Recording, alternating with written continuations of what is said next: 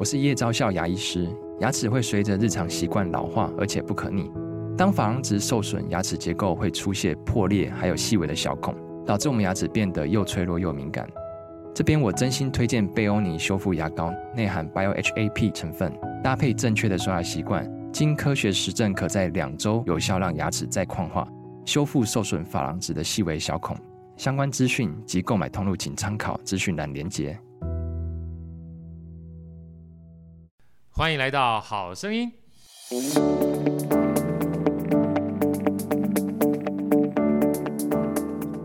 大家好，我是好学好哥，欢迎来到好声音。今天好哥呢要特别介绍一本好书，这本好书名字叫《全球人才抢着学：密瓦的思考习惯训练》。好哥特别邀请到这本书的作者黄礼宏李昂老师来到我们好声音跟大家分享。哎，李昂老师跟大家问好。啊、呃，好哥好，各位听众朋友大家好。我是李勇，那我来自心理跟商学的背景，那生涯呢也做的比较杂，好做过餐饮啊、辅导啊、书店啊、诊所、制造业这样。那目前在制造业做工具机的这个呃国外的业务开发的工作，然后也有在之前也有做一个国际贸易入门的线上课程。那目前最主要的心力就是放在两个宝贝女儿，哈，一个是小一，一个是小班，然后还有一个宝贝太太是身心灵各方面的好伴侣，这样子。哇，真的很棒，因为其实。我跟李漾老师认识呢，大家也可以出门左转啊，听到老哥之前这个访问冠冠啊，北高三六零非常激励人心的冠冠，然后因为冠冠的关系，然后因为跟李漾老师认识的关系，所以知道李漾老师有这本好书，所以特别想把这本好书呢跟李漾老师的经历啊跟大家做分享。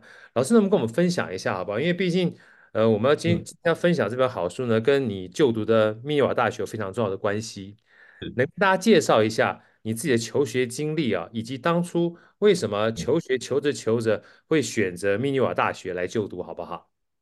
好，因为我在想，好好哥这个节目，呃，大家其实也不认识我，但是我们要要要把节目放在三十分钟里面，当然我也不能把它讲的太太落落等。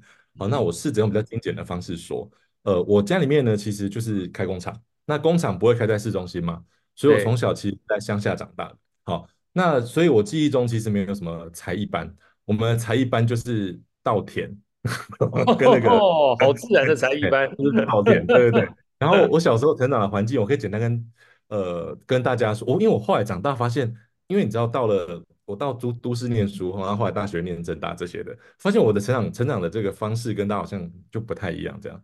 就是我小时候呢，呃，基本上爸妈都忙工作嘛，哦，所以我们放学呢，就是呃大家就在呃。像附近巷子里面就玩在一起，好，那一堆小孩子玩在一起会是这样，因为我想现在可能也差不多，就是国高中之后都要拼功课，好，所以街上呢就只有小学生，好，或是更小的小小孩。那小小孩，比如说我幼稚园放学或者小学放学的时候，一开始我们小小孩的时候呢，我们就走出来跟着这些大哥哥大姐姐们走，啊，今天要捉迷藏吗？今天要红绿灯？今天要控窑？我就会帮忙捡树枝，好，那今天要爬山，我们就是。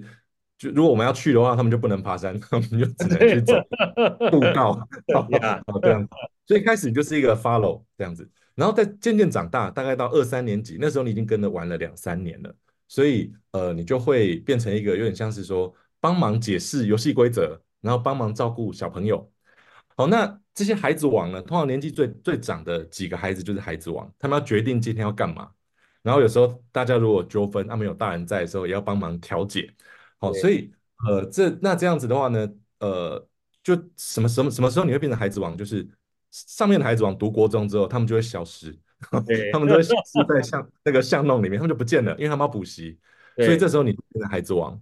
所以我长大以后，因为我后来念我大学念心理系哈，我后来才发现说，哇，这就是你知道吗？这就是多元智能诶，就是我们有有有有逻辑，好，有有规则嘛。有逻辑，然后有有大自然，有身体，有音乐，有各种，就是我觉得那八大的智能，就是从成长从小的过程就无意中就有做到，然后再来在组织里面要扮演的角色，从纯粹的听听懂人家给你什么指令，然后到忠诚的传递，好，然后到最最后面是要带领大家这样子，所以呃小时候是一个这样子的成长的过程，而且其实乡下哈根本没有人在管功课，你只要考前有翻开书，你就很容易考前三名。这个这个这个你你会误以为自己很聪明啊？竞争不够激烈，对对，就是没有什么竞争啊，就大家都很开心嘛，就整天都在玩。所以我国中的时候呢，我父母亲就他们把我啊安排到就是千户籍，也是望子成龙哈，千户籍去念了一个中部的一个明星国中。那我国中三年，坦白说很痛苦，因为我突然就跑到一个大家聊天都是在聊你考几分，或者是晚上要去哪里补习，对我来说这是很很陌生的话题。然后读的东西好像也用不到，好，那要花很多很多的时间。那比如说我喜欢，我小从小喜欢阅读，好，所以我我们是乡下，我们虽然不是大家没有什么所谓没有什么在读书，是没有读学校的书，我们大家也是会去图书馆啊，然后就一群人炸开，各自看自己要看的书这样子。那所以到国中的时候，突然之间，哎，图书馆的书不能带到学校看。哦，上课的时候我印象深刻，我第一本被没收的书是侯文勇写的书。啊，我也好喜欢那本书。对，这本书有什么不良的啊？但是在那个时代，好，就是我我对我来说，哎，对我来说种种冲击啦，哈，就种种冲击。所以后来考呃，反正国中、高中大概就是大家跟大家一样，就是在拼升学，然后。到了大学的时候，其实我我高中的时候一度很叛逆哈，那也留级过，那也经过一番呃后后来也是一些老师啊哈没有放弃我啊，那有跟一些老师处不来，但是也遇到一些人生中很重要的贵人，那后来很努力的拼上自己理想中我想要念心理系，然后后来大学吊车尾考上正大这样子，所以照理来说这应该是一个哇这是一个很棒的故事，就是你。不论中间过程怎么样，你总算考上了一个理想，所谓理想的大学，对不对？或许在我们大家聊天的我们聊天的时候，或者是在家长的心目中，就是啊，你中间这个一番寒彻骨，你终于得到梅花扑鼻香，对不对？对。结果结果呢？我到了大学，我发现很奇怪的是，明明我就很喜欢这个科系，明明我就很喜欢这些书本，但是我就是没有办法把书念下去，我就是没有办法，而且不是只有我这样。我身边好多人都这样，就是上了大学之后，一本书都不想看，好，是没有夸张到一个字都没办法看了，因为毕竟还是要想办法毕业嘛。可是就是，OK，我们在国中、高中的时候，为了要毕业，那时候根本你你反正义务教育就是你可以毕业嘛。那到了大学之后，你还在为了毕业而念书，那不是很很奇怪嘛？对不对？好，如果照理按理来说，所以我那时候就是呃，系上有很多实习的机会。只要我可以实习，我全部都 apply，然后分数都超高，都是那种九十几分，全班最高这种。然后只要是读书考试的，我就是那种六十几啊、七十几啊，低空飞过。那我我也搞不懂我到底身上发生了什么事。那大学的时候摸索自己想要干嘛，后来研究所我念的是呃，我我我研究所念的是这个体验教育。好，那冒呃就是在念国体的一个呃休闲产业经营系，我的第一个硕士是在那边拿的。那那也是我非常非常喜欢的的的东西，好，然后我主要做的事情是带中辍的青少年，那做一些高风险高关怀的活动，因为青少年基本上没有想要听你讲大道理嘛，那我们在活动中大家去培养一些呃培养感情，然后建立关系，那运用一些户外的元素哈，来来影响彼此这样子。可是其实我一直到研究所，我第一个研究所念到一半，我那时候我都还觉得很痛苦，是明明我念的就是我这么喜欢的东西，为什么我读不进去？好，那这个持续就是在我脑中就是一个谜，而且我从小念书我就觉得很奇怪，为什么？就是你知道我为什么刚前面要讲说那个小时候成长的那一段？因为我到了他大学的时候，我就很不适应的是说，为什么知识要分科？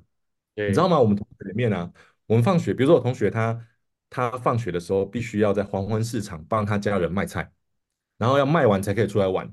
那我们一群小朋友会怎么样？我们就全部去帮他卖菜，Yeah. 所以就会有人搬，有人算钱，然后有人，所以我们我可能小学二三年级就在应付婆婆妈妈那种讨价还价。所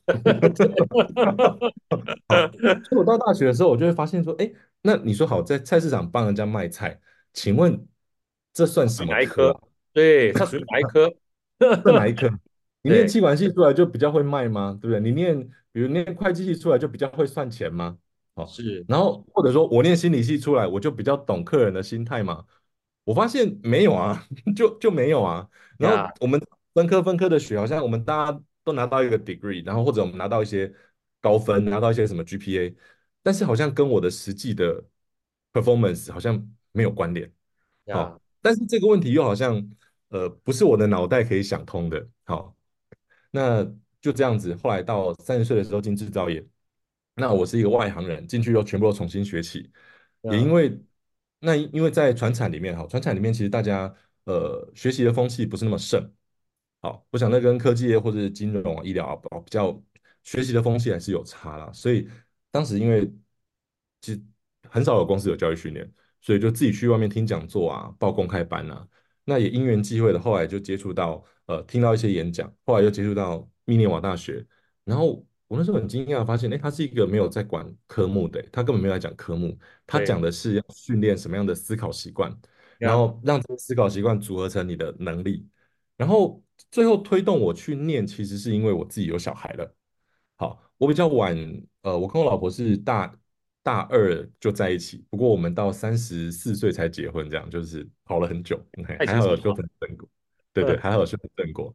那 那时候小孩出生的时候。我我想这个大概就是曾经经历过那个升学压力那段，就是从呃讨厌学习，好，你拿到分数，但是却从此讨厌学习。任何有这种经历的人都会挣扎说，我要不要让我小孩再再走一次这样的过程.可是可是我如果只是不想的话，那 OK，那那那那我要做什么？对不对？我不能只是说我不喜欢嘛？那你我要告诉人家说，那我喜欢什么？对，我那时候看到密涅瓦这这这样的一套学习的方式，我就觉得。我隐隐然觉得这个是我想要的，可是我又没有很确定，那怎么办呢？那就是 把头洗下去啊，来念一次。想那么多没用，直接做做看，试试看才有用，对不对？感受一下经历。对，我我我就是一个蛮实做的实作路线的人啊。我我我可能不是一个可以讲出很很大大套理论，但是我自己觉得我是那种，我我会想要说这个东西如果用得出来。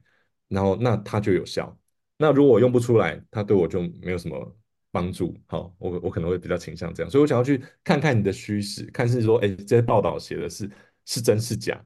那所谓的不分科，所谓的这种呃主动式的学习，怎么可能人学习是主动的？然后怎么可能学习是快乐的？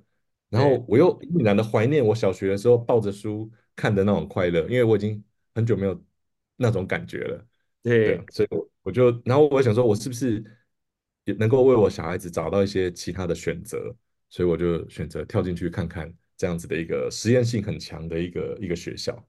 哎，啊，其实我当初其实听到类似这样的学校啊，就是以前我们常讲的翻转教育嘛，哈，不管说这个严先生的翻转教育啊，或是很多这帮叶秉成老师他们在提倡这种翻转教育，其实它本质上面都是以学习的。本质为主，而不是以科为主啊！所以当我听到啊，所以我当我听到这个李勇老师说这个密涅瓦大学的时候，我就蛮心有戚戚焉的啊！所以想特别请老师来来跟我们分享一下密涅瓦大学。而且我知道一个非常有趣的现象啊，就是包括我自己的女儿在美国念书，在她跟我说一些美国非常有名学校的时候，我发现我们通常在我们脑袋里面的有名学校，跟真正在美国念书的人啊。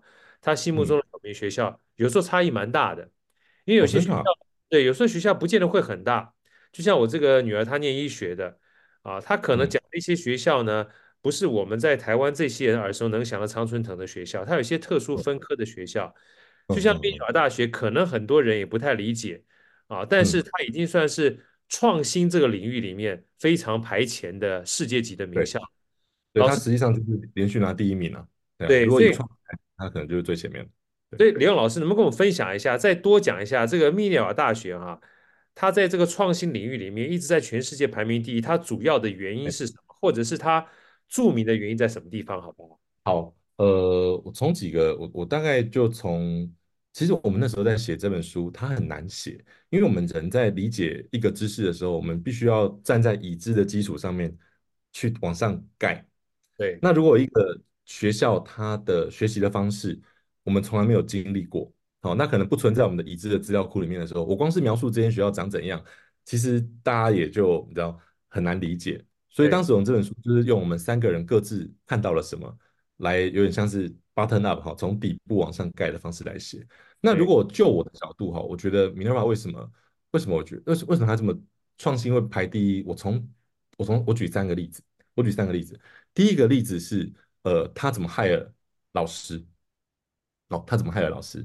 就是在在密涅瓦，应该或或者他他怎么害了每一个跟学生有接触的教职员？好，呃，我曾经去面，我曾经自己去面试过密涅瓦的 City Manager。好，密涅瓦在他的大学部，硕班就没有这个了。好，那研研呃，他在大学部呢，四年里面你要跑七个城市，好，就分布在呃不同的国家七个城市。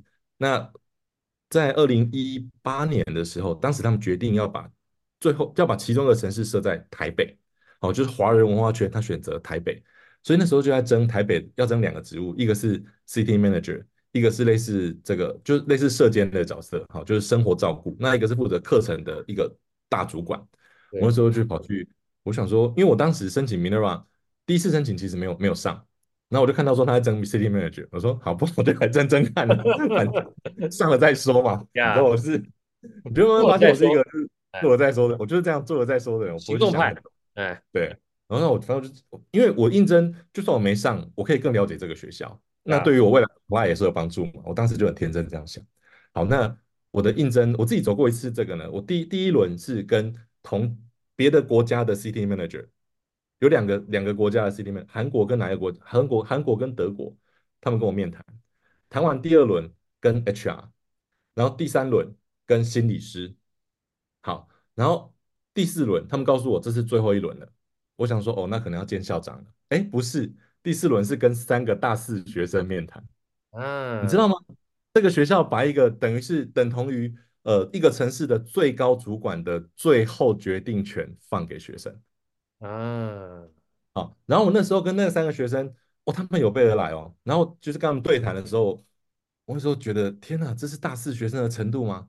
太惊人了，好，就是太惊人了，就是我如果不告诉我，如果不要看他们的脸的话，如果把脸遮起来，不要看他们看起来年轻年轻的，我会觉得这个职场经验起码五年五五到十年呢，嗯，就是我想哇，学校我们都会说学校学用有落差嘛，那为什么这些学这些学生这么的好？这么这么的这个，给我感觉就是很实战。然后我自己在念，后来我自己念密涅瓦的时候，有一次老师也是叫我们说，哎，明天会有一个老师来试教。好，那试教，因为密涅瓦课程全线上，而且会有极大量的互动，所以我们老师就说他会帮忙操作软体界面，可是他不会介入，就让那个老师自己来带我们的课程。然后因为同学来自各个时区嘛，所以密涅瓦非常非常重视准时，他的课程是一分钟都不会 delay 的。Yeah. 所以老师就说。要请大家留下来五分钟，非常不好意思，要请各位同学留下来五分钟，填一份问卷，就是要给这个试教的老师一个分数。哎，然后我就问，然后我就问老师，我就问说，哎，老师，请问我们如果写的问，我们如果回答的呃结果都很好的话，他就会录取嘛？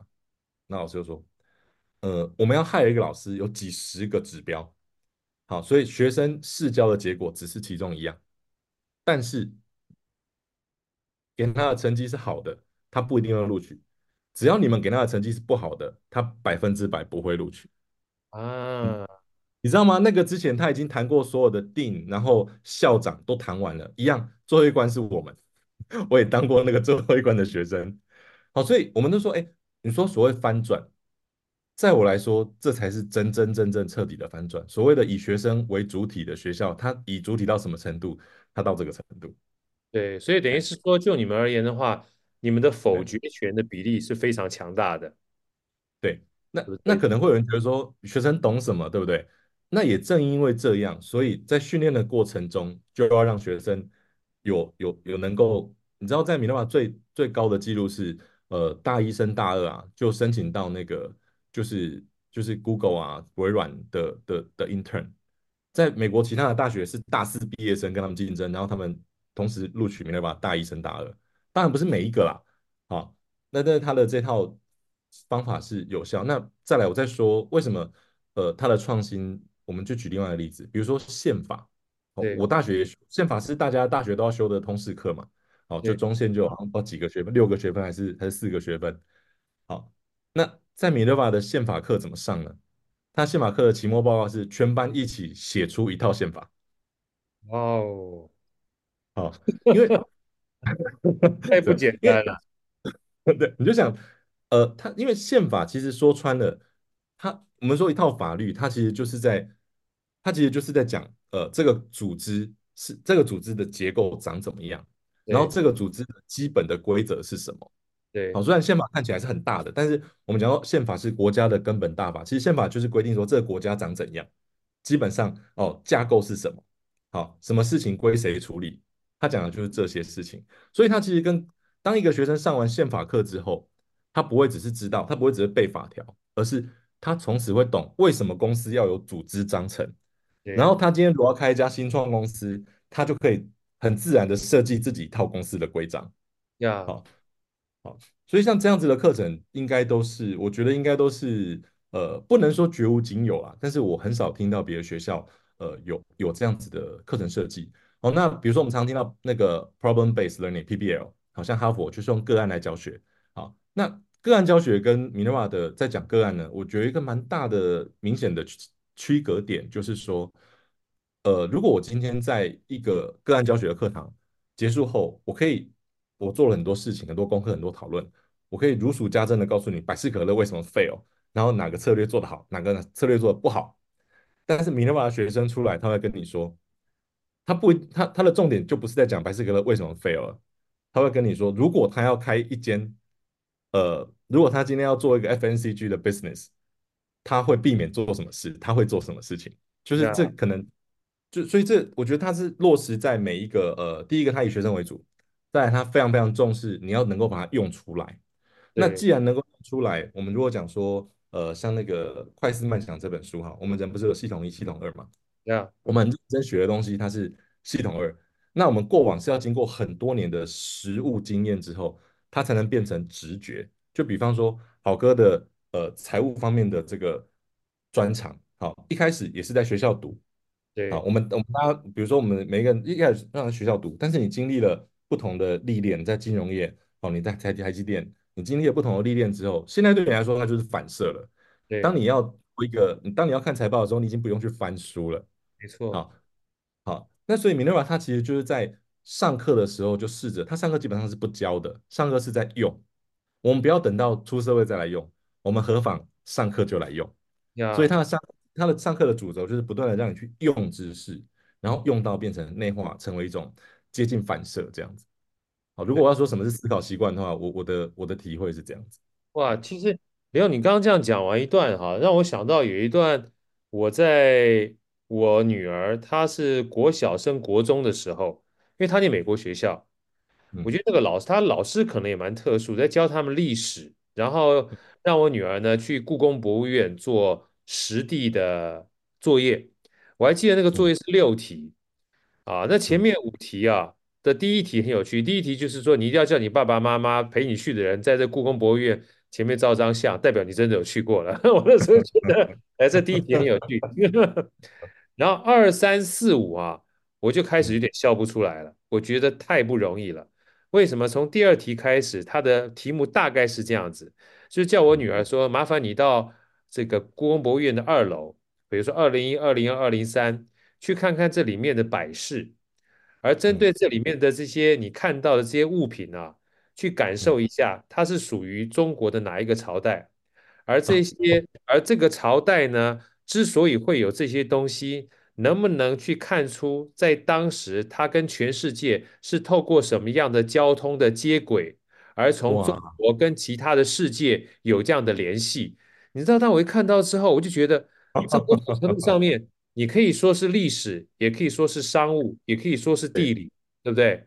对对，对。然后其他的三四五都是这样题目，然后它第六题啊，我觉得就有点点像你们那个密涅瓦大学所提到的，就是它本身在教的过程当中，其实在用。呃，因为我看他看完他第二题之后，我就跑去喝咖啡了，然后因为我觉得这个一定要花很长的时间才能够回答。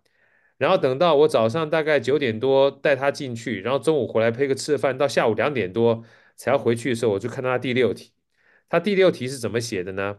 说，嗯，经过今天一整天你在故宫博物院走完一圈之后，麻烦你试着想想看，如果有一天你要重新身为一个故宫博物院的设计师，设计一个新的故宫博物院的话，嗯，你有哪些可以改善的地方？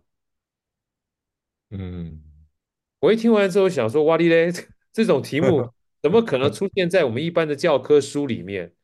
所以后来我对啊是也把这样的一个问题啊放在心里面，到了学期末的时候去问他老师，他老师给我一个非常令我 有点不知如何回答的答案。我说这么宽泛的问题哈，老师那不是嗯这没有标准答案吗？他说对，他说因为你们像台湾呐、啊，或者是我们东方学生很容易习惯标准答案了。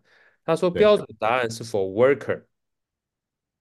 嗯，开对放性的答案呢是 for leader，所以我嗯希望呢每一个人，他没有说是公司的 leader 或是国家 leader，他说我们希望每一个人在学习的过程当中呢，都能够成为自己的 leader，不要受限于外面的标准答案。这是我第一次针对我从小到大啊要求标准答案考分啊的最惊讶的第一次。然后我刚听 刚听李阳老师讲完之后，我就哇。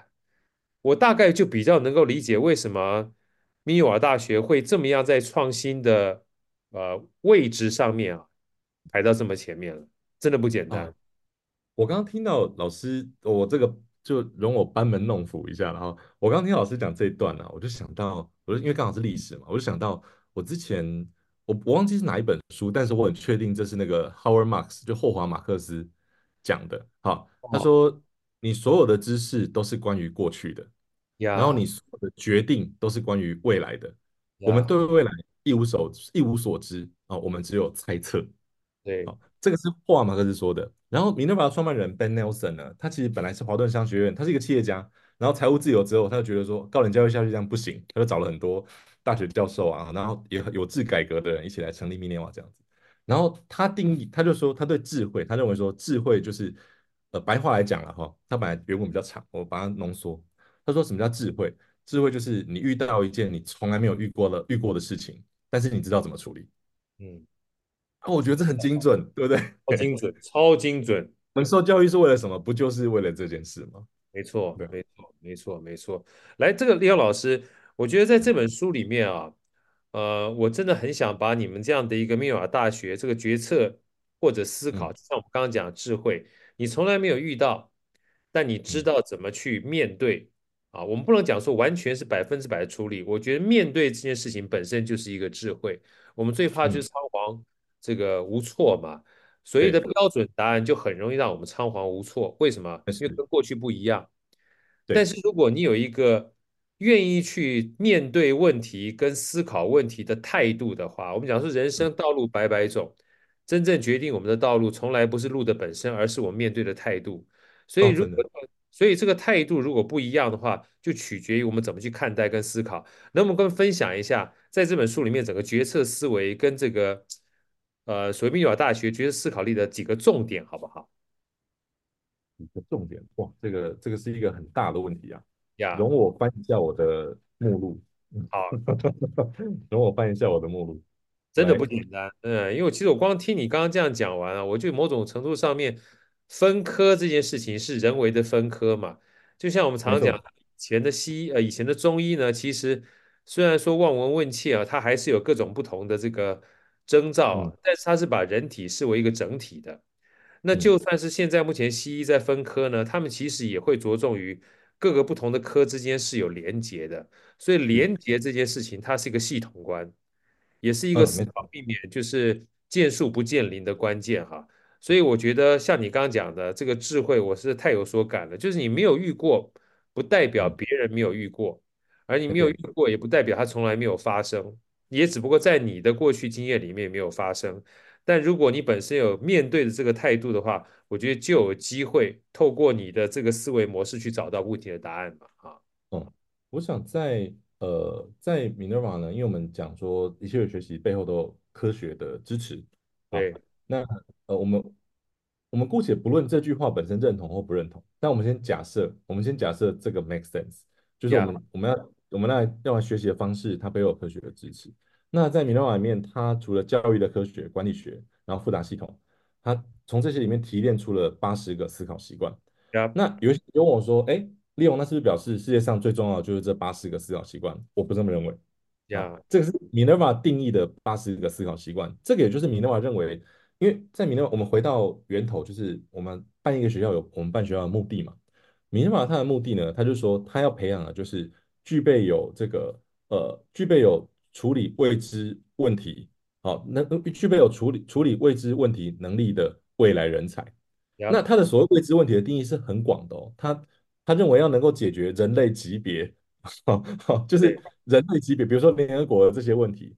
像我最近在 LinkedIn 上面看到一个 Minerva 大学部的校友，他毕业好像两三年吧，他现在搞一个搞一个我我一辈子都想不到的计划，就是在我们现在海很多海洋垃圾嘛，对，他们设计出了一个装置，啊，可以很有效的收集海洋的垃圾，而且现在第一波的测试啊已经成功了，然后这个测这个装置呢不需要耗费能源，它是自己运转的，然后概念上就是你只要把它丢着，它就会一直不断不断不断的。把海洋的垃圾收集、收集、收集、收集、收集到某个地方，然后最后再一起清起来，这样子。哪个大学的毕业生会去想要做这个？对对 对。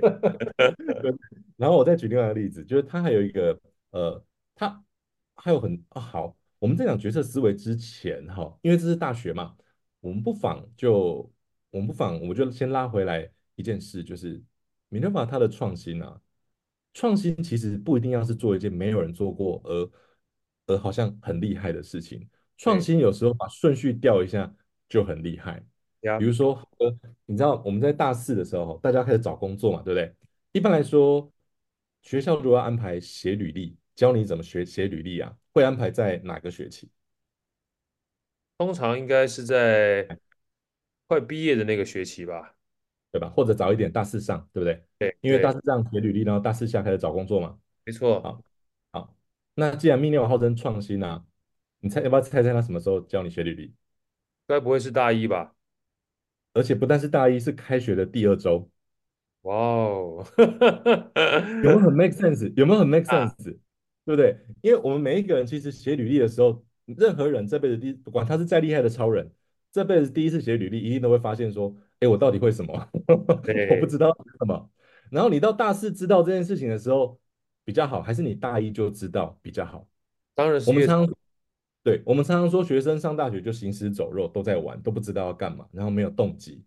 OK，如果我们在大一的一开始就让学生很具体的文字化的发现自己根本就没有什么东西值得写，那他看待这个大学就不一样喽。因为哇，我现在什么都不值得写。然后我想要去的地方在这里好了。那现在大学就是一个宝山，因为大学要收集任何的学习，或者说我很多机会都非常的便宜或者不用钱。你不用念 Minerva，你你念你你念任何的大学都有取之不尽的，就是远远超乎我们一个人可以取用的资源，对不对？对。啊，所以我所以我觉得，呃，分享 Minerva 它的价值不是在于说，哦，我们都来申请，我们都来去念，不是。你看像这样子的事情，我们立刻就可以做了。没错，你知道吗？我女儿现在小一啊，我就我本来要帮她开 LinkedIn，但是会有这个各自的问题，所以我就做了一个虚拟的 LinkedIn，就是 她自己做那个手账，对，因为他做手，他喜欢做一些小东西。我说，哎，好好好棒好棒，来手账第一页，来我们来写，你叫什么名字？你现在念什么学校？然后比如说他之前去参加了一个学期的什么科学劳作的社团，我说来，你帮你科学劳作几几月？呃，就是你从。哪一天到哪一天参加了学校的这个社团课，然后你最得意的作品是什么？为什么？你就写个两行这样子。那我觉得这件事情比哪一个科目他考一百或八十对我来说更有意义.而且他写的细，对不对？对对啊，对啊。那我们回到 Minerva 的角色思维是，我自己在 Minerva 里面，呃，我最呃，应该说我我我也用我也讲三件事吧，就是对我来说我最。最有帮助，而且我时时刻刻都在用。呃，第一个就是呃，认识什么叫做批判思考，Yeah，critical thinking。好，那我我我觉得中文其实应该说翻译是一件很麻烦的事啦。其实 critical thinking 跟批判根本没有什么毛关系啊。对，critical 是关键或者重要的意思。那 critical thinking，呃，我之前呃，我之前看到一个比较好的，我觉得比较好的方法哈，比较不会误会，叫做严谨思考。那它的最基本、最基本就来自于说区分什么是事实，对，什么不是事实。比如说，有些东西可能是观点，有些东西可能是 bias 啊偏见或误解。那区分什么是事实跟什么不是事实这件事情呢？我们在 Minerva 用了第一个学期的整个学期，好，在做这件事情。好，那我们人理解这个世界有两大系统，一个是透过实际的看看得见、听得到。我们讲说 empirical 就是实证，好，实证的路线。另外一个呢是用想象的，比如说用数字、用算式、用程式，好，这个是抽象的。好，我说一个是实证，呃，叫实证分析，一个叫形式分析。好，Minima 第一学期就这两门课，好，就这两门课。那从最基本的就是，呃，我觉得在念了之后，呃，第一个我很自然的会，我看到每一个讯息，我会我会问我自己说，这个是事实吗？对是吗？它是不是事实？那如果它不是事实，那就丢一边了。对，就基基本上电视打开百分之九十的东西，大概都不会吸引你的 注意力。对啊，因为我不是说他，我不是说他是骗人的，就是他是加料过的事实。对，那而且包括我们打开社群媒体，我们打开新闻，呃，我们都知道演算法最，他发现演算法最最能够引起大家点击的就是就是情绪，而且尤其是负向的情绪。没错。好，那当我们理解到这件事情之后，呃，我们发现说，哦，英文有一句话叫做 “you are what you eat” 嘛，就是你你吃什么，你就长成什么样子。那我们的大脑也是一样，所以我第一个我变得很很在乎什么东西进到我的大脑里面。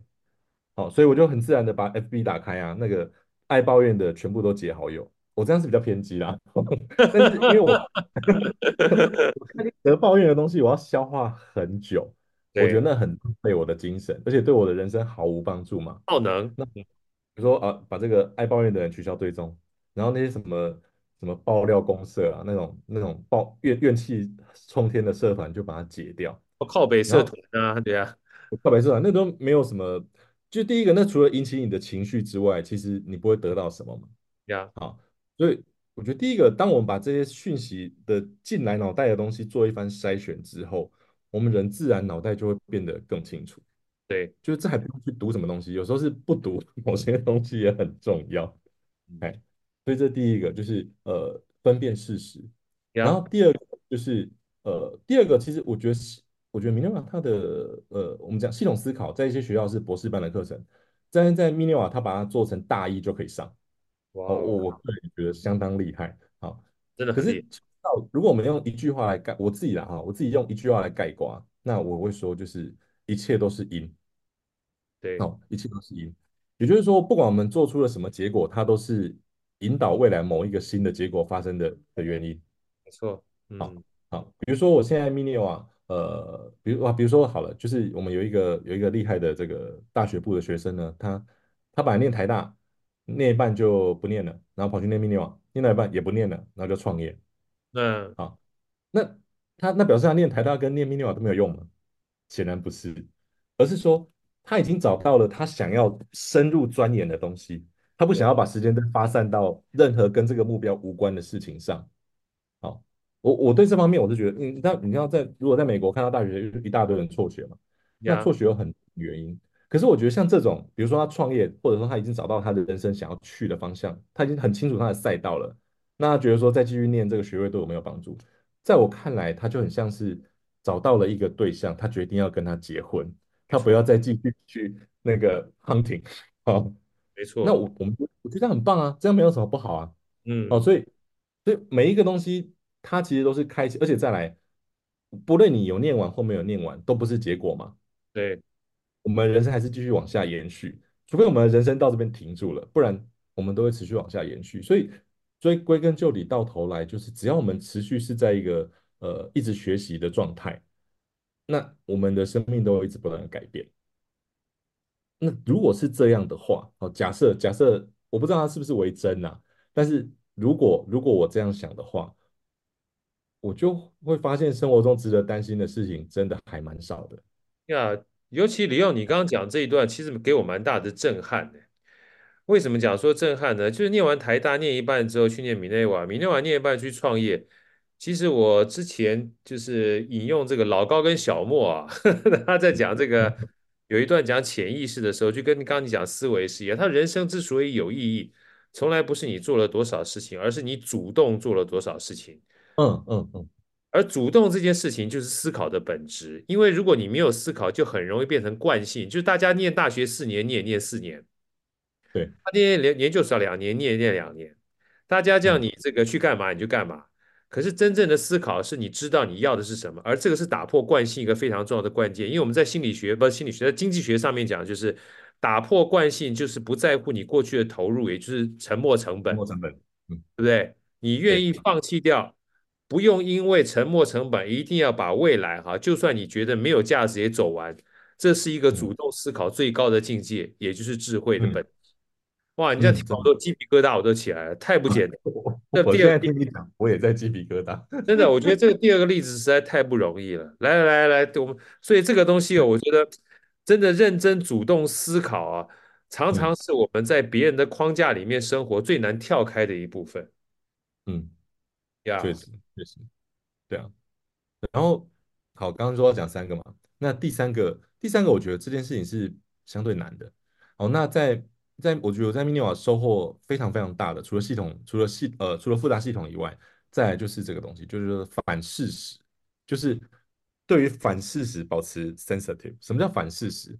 就是说，今天如果呃我在这个时间点我选了心理系，我就没有办法选经济系嘛。好，我在这个时间点我选择生小孩，我就没有办法不生小孩，对不对？那以往我们我我啦，我不要说我们，我我或者说我身边的一些人的习惯会是说，我现在眼前有一个选择，然后我就一直在想，我比如说我想要，假设我很想结婚哈，我就想说，嗯，结婚的话会有什么挑战，要怎么克服，必须要怎样，巴拉巴拉巴拉巴拉。但是我并没有一个习惯会去自动变出来说，没有结婚的我会是怎样。呀，好，因为。但是因为这其实是很反直觉的啦，这其实很反，因为我当我已经很想做某一件事的时候，我满脑子都是那件事嘛，我如何抽离去去做这件事？可是当我们有能力抽离的时候，好，在 Minimal 它有一套的这个研究方法哈，那上课很多的活动就很把这东西跳在眼前，我觉得很神奇。那 Anyway，当我们有这个反事实放在眼前的时候呢，等于是另外一半的拼图在那边了，也就是说，你还没有做一件事情的时候，你就可以先看到沉没成本。对，好。那我相信，像好哥，你这你你你经过很多年的历练之后，你可以轻松做到这件事。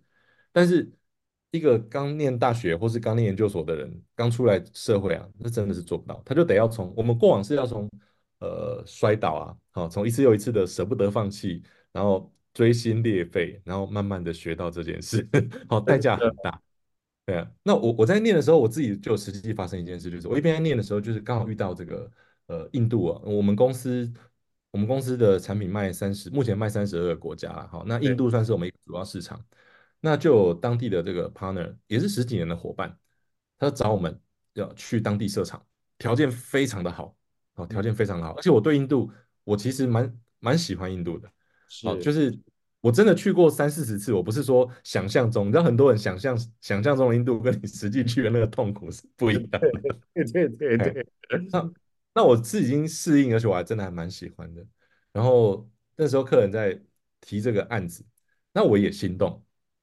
好，然后我后，但我正好在念 Minimal 这课，那时候疫情嘛，反正也不急，我就想说，OK，那如果我不去呢？五年后会怎么样？我去了五年后会怎么样？不去五年后会怎么样？然后当我把不去的五年列出来之后，我发现，哎。不去的五年很吸引人呢，我们没想过。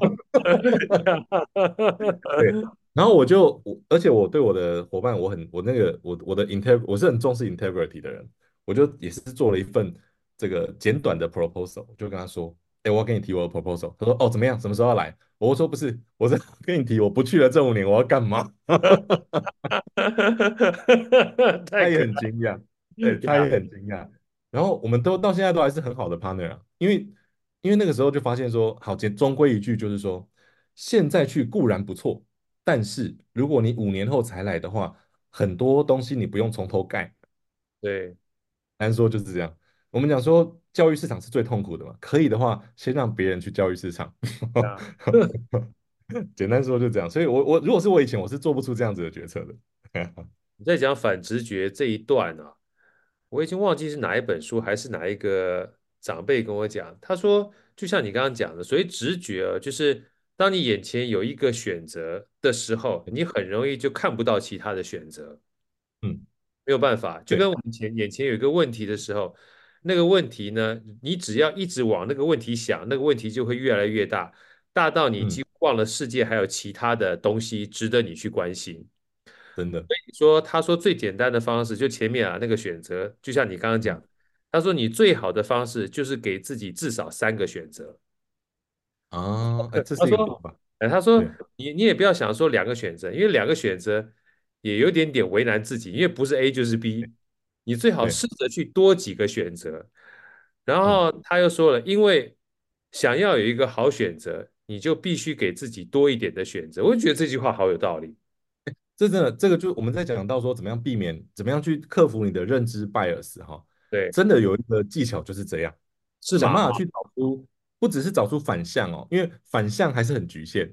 对，就是这两个方向还是很局限嘛。有时候不但要找出反向，而且要找出第三个选择。这个是真的哦，这个真的，哎，有有科学证据的，非常有效。光光听这样，基本上就太太太太有太有价值了。所以我想啊，今天跟李漾老师在这么线上短短的分享，大家就可以能够一探，叫做就是稍微看个小角落哈，就全球人才抢着学这密涅瓦的思考习惯训练啊，是一个多么价值的东西。因为我觉得这个价值呢。回到呃，我自己个人在看这本书的时候，我一个很大的体会：人生是自己的。嗯，我所以人生是自己的，就是如果你跟着别人的框架或跟着别人的习惯去走的话，可能一不小心就活成其他人的人生。真的啊，那如果说能够对，如果说有不一样的方式的话，我觉得这本书是一个很棒的参考。所以，我能不能最后再请教梁老师啊？因为毕竟看书这件事情，我觉得某种程度上面还是回到您刚刚说的。如果能带着没有太功利的主义去学习，抱着好奇心啊，会很开心。所以你会建议大家怎么去看这本书啊？这样子哦，我我想要，对，正好正好，我刚好想到，我刚一边听你分享，我正好想到一个东西，可以来做一个也算是小小的结尾吧。就是好哥，你你心目中你遇过的这种所谓天才型的小孩啊，对，他大概会长什么样子？天才型的学生。天才型的学生啊，像以前我教我这个二胡的这个清大的数学系的学长啊，他就属于有点天才型，就是他每次在跟我讲这个，比如说拉琴好了，因为他教数学就不用讲了，他每次都觉得我数学很烂啊，他根本不想教我数学，他太强了，对，他太强了，所以每次叫我拉琴的时候，我说你这个到底怎么拉的？他说，这还需要教吗？你听一听不就会了吗？你就你就知道吗？那种很挫败的感觉，就是你会觉得。我们需要去花很多时间精力才能够理解的东西，在他而言算是本能，你知道吗？OK，好，我就就就这个这个好。我我发现哈，我们一般人对天才的定义大致上有两种。对，好，第一就是这一种，第一种就是这种，就是说，呃，我要花很多时间，而你好像不用时间。对，我们用来衡量天才的是时间。对，比如说，如果有一个像我女儿现在七岁，如果七岁哈可以读全套的《哈利波特》。这大概也蛮天才了吧？天才，天才，他不行，他他不行，他不行，没有天才压力。好，但是如果今天一个大学一年级的学生可以读全套《哈利波特》，不会有人说这样天才吗？对不对？嗯、对对对。那也也因为这样子的定义，所以我们很流行什么？我们很流行叫做超超前学习。这不是只有台湾，韩国现在已经超前到最近的新闻啊，小学生在读到国三的这个进度啊。好。就是好像提前学会，所以到了考到那边的时候，你就可以考出来。可是提前会这件事情，它对，如果我们把时间拉长到最近那个福利点很红嘛，福利点可以活几千年这样子。对对对，我们把时间不要说不要说几千年啦，我们把时间点拉长到我们人生正在决战的那个时刻，可能是三十岁，对不对？因为刚毕业之后，接下来会一开始是第一关是大学考的怎么样，好，在毕业之后大家有各自职场的历练，然后差不多三十岁的职涯选择会很重要的影响后面的人生。OK，如果我们拉长到三十岁的话，前面做的那些超前学习到底有没有那么有意义？没错，这就有很大的问号了。然后另外一种天才的定义，就是我在密涅瓦看到的，不是定义啦，就是我在密涅瓦看到的这些天才们。好，我的这些，我我像我很显然，我我不会用天才来定义我自己，我我是很 enjoy 学习，没错。但我的同学们呢，真的就有那种，我有一个同学他是做 HR，他在 Google 做 HR。好，那我不要讲太多，不然就会可以去那个肉搜是谁这样。好，那他那他们在念的时候，他是过过 HR。这个同学他，我一开始觉得他很奇葩，后来我发现不是奇葩的是我，因为全部人都那样，只有我不是那样。好，没有人，就是我们的每一门课哈，课前大概都要花两到四个小时，然后每个两个礼拜，每每两个礼拜会有一个大作业，就是会诊这两个礼拜的学习。那这个大作业呢，一般大概你要花四到八个钟头。好，那对于在职人士来说是蛮辛苦的，很不容易，而且还有小孩。好，那这个同学呢，他每次在写作业的时候，我们要讨，有时候我会讨论说，哎，你最近做，你现在作业做的怎么样？他说，哇，我我已经花了二十几个小时了，我好兴奋。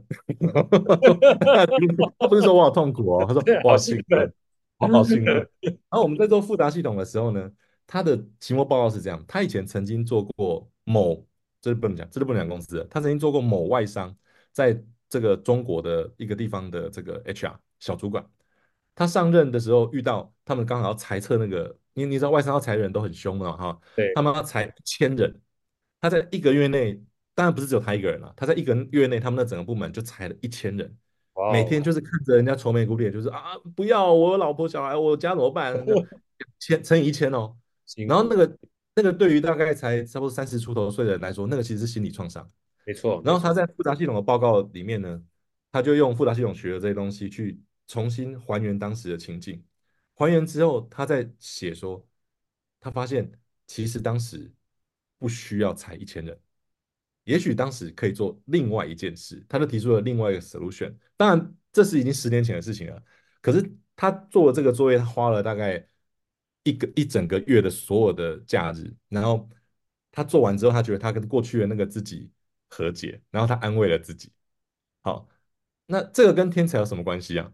我发现呢、啊，真正真正的天才，其实就像豪哥刚刚讲的，主动我们的学习或者说我们的人生，主动的部分才是你的人生，其他的地方不是。那我看到所谓真正的天才是，他就是 enjoy 在他做的事情。如果你很 enjoy 在你做的事情，不论他是学习，不论他是工作。不论他是一个嗜好，在旁人的眼中啊，你就是天才。哇，太好的 ending 了！我这太谢谢李昂老师。我觉得你这句话，呃，让我很有疗愈的感觉。什么叫做天才呢？如果你真正 enjoy，或者是说你投入，或者是你享受你正在做的事情，其实坦白讲，这让我想到纳瓦尔宝典的纳瓦尔他说的，他说当在当你真正找到你喜欢的工作的时候。你这辈子就不用再工作了，而且你绝对会胜出。为什么呢？因为当别人觉得他在工作，工作完毕之后要休息的时候，你不知工作为何物，你的工作就是生活，你的生活就是工作。因为你乐在工作，所以你乐在生活。所以如果达到这种境界的话，你一定是别人心目中的天才，因为别人赢不了你。你工作只有八小时、十十小时。这些人连睡觉都在工作，因为他做的事情是他喜欢做的事情。我在听郝哥的 podcast 的时候，也有强烈的这种感觉。哦，是吗？这个就是一个，对对对，你就你就于其中，你也没有特别觉得说，我今天是为了一个哦某一个职业目标而做这件事。所以其实这个会传达给听众的。我听起来我也觉得哇，这个好引就在他的每一集的这个 节目里面，真的啊，就这样。真的你不觉得你用这样其实？我认真，我每次在想这件事情，就包含我现在在跟你聊天啊，你你会觉得人生很爽，你知道吗？为什么？我我只不过坐在这边，就有一个李用大师来跟好哥分享这一整本书，还有就是你在整个过程当中，透过好哥跟你这样对谈，能够给好声音这些人分享到哈，而且就算今天我们讲完之后，他还在，我所以在就在在线上，在空中嘛。然后，如果你可以再分享给其他人的时候，你只要跟他讲说，来出门左转到这个网络上面好声音哈，你可以听到李昂老师这个讲一个什么叫做密内瓦的这个思考模式、思考思维。那如果只要有一个人他能够听到之后再转述给其他人之后，我觉得这个链接就展开了。所以我觉得这是世界上最宝贵的一件，呃，对我个人而言的话是最实惠、最宝贵又最有价值的事情。每次想到就觉得很爽。是吧？真的真的，听的好像我们也都要来做一件，就是这我确实也是啦哈，好像也没有什么好好好好好执着不前的，就是想做什么就去做这样子。你本来就是这种人啊，所以说我刚刚听到你说，接下来的话，如果像你女儿跟你想要分享故事给很多好朋友的话，我觉得这个都是一个非常值得跟宝贵去做的事情。嗯，而且留下一些彼此的回忆这样子。哦，那关于这本书啊，就是最简单的读法。或者说我唯一推荐的读法，就是你翻到哪里觉得看不下去就不要看，然后你翻到哪里觉得有趣你就看，就这样。因为如果你看不下去，表示他跟你现在没有缘嘛，不要勉强。你你你你你讲这段话，跟那个什么，我那个最喜欢那个樊登啊，就樊登说书那个樊登啊，他也讲一模一样的话。因为我我我我我我没有抄袭他啦，就是我我从小就是这种挑食看书的方式。哎，你不用抄袭他，因为他后来讲的方式跟你有点像，但不完全一样。他说有人问他说这个书如果很难的话怎么办？他说放在一边啊，你就放在一边啊。他放在难，你就从简单的开始读起嘛。他说他在年轻的时候读那个《瓦尔登湖》啊，那《瓦尔登湖》就是《湖滨散记》。嗯嗯嗯，他从头到尾看完了。不知道在讲什么东西，没感觉。看得完好厉害。对，然后等到等到年纪，他二十多岁看，然后等到三四十岁的时候再看的时候，就有点这个见山不是山，见水不是水的感觉。再去看，才发现原来梭罗在整个散步的过程当中，他在过日子，他在过他的日子，而不是过别人的日子。有没有觉得跟我们今天讲的很像？真的，真的。这种放在脑中的经验哈，其实我也想要跟好哥分享。我我我特爱看你的这个脸书的一个系列，就是啥是逻辑，这是逻辑系列，我特爱。感恩感恩。我自己分享一个这个，就是我我太太是哲学系，我太我太太念哲学系，我念心理系。是。然后，所以我们大学的时候呢，她的书对我来说那都是天书啊。好，Yeah. 就是因为英文就不好懂了，翻成中文之后还有定义的落差，其实我还真真是看不懂。然后在米勒瓦第一学期呢，把这个形式逻，因为形式逻它从从逻辑开始，然后讲呃，然后后来讲到一些几率演算法、赛局这些东西，然后等于把这个逻辑脑打开了，然后我突然间脑袋中就突然自己蹦出很多二十年前我老婆曾经跟我讲过的一些，我当时哦哦哦，其实我不懂，我突然懂了，然后我就我就跟我老婆说，天哪！黄绢外父，黄绢幼父外孙齏臼，就是对对，就是那个故事，就是曹操说“还不及亲，乃绝二十里”，就是我还不及亲，乃绝二十年呐！我说天哪，你的程度这么好，真的。又何妨？反正我现在也懂了，没关系啊。对啊，不要不要太早，不要太早懂，太早懂，激了激了会被干掉。因为那个人后来被干掉了嘛。对啊，就是太太聪明了，对不对？聪明锋芒外露呢，也不见得是件好事，所以大智若愚也不见得是差。大家有机会要去看一看这个曹操的故事，会知道有的时候这个逻辑哈，大智若愚不见得是件坏事。今天非常开心跟李昂老师呢聊这本《全球人才抢着学的密涅瓦的思考习惯训练》，我觉得我们真正呃今天分享的不仅仅是密涅瓦，而是我觉得看待人生的这个态度。人生要掌控在自己的手上，我觉得最关键的事情就是试着思考自己想要的生活是什么。而随时保持一点主动性，我觉得主动性倒不是要把自己搞死，啊，就是不要顺着别人给你的模式去走。